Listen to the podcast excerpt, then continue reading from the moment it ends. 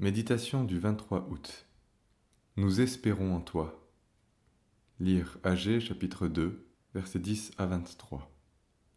Je vous ai frappé par la rouille, par la nielle et par la grêle, ainsi que tout le travail de vos mains, mais vous n'êtes pas revenu à moi, oracle de l'Éternel. Réfléchissez donc à ce qui va se produire à partir d'aujourd'hui et par la suite.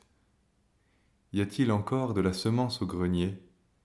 Même la vigne, le figuier, le grenadier et l'olivier n'ont rien apporté. Mais à partir de ce jour, je donnerai la bénédiction. Dans ce passage du prophète âgé, l'Éternel demande à son peuple de bien réfléchir à ce qui va se produire. Pourtant, si l'on y réfléchit, on n'y comprend rien. Il n'y a en effet aucun lien entre la réalité d'un peuple à la piété dévoyée et la promesse d'une bénédiction prochaine. Ici, l'idée même que la bénédiction se manifeste comme le fruit de la repentance devient caduque. Et le Seigneur exhorte, réfléchissez maintenant. Besoin sérieux en effet, et vital aussi, tant nous retrouvons cette apparente contradiction dans certains événements du monde ou de nos vies, et jusque dans l'Écriture elle-même il est certain que le péché et les souillures ont des conséquences. Devant la difficulté à obtenir certaines délivrances qui nous étaient accordées autrefois, nous sommes poussés à nous interroger. Ne serait-ce pas lié au fait que nous nous souillons par beaucoup de choses?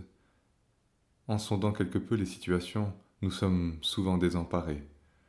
Le monde nous envahit et rythme nos journées. Nous lui cédons tout, sous prétexte de ne pas être légalistes. Mais alors, Comment s'étonner d'avoir si peu de force et de temps pour la vie intérieure, pour la vie de prière? L'éducation de nos enfants se révèle si défaillante.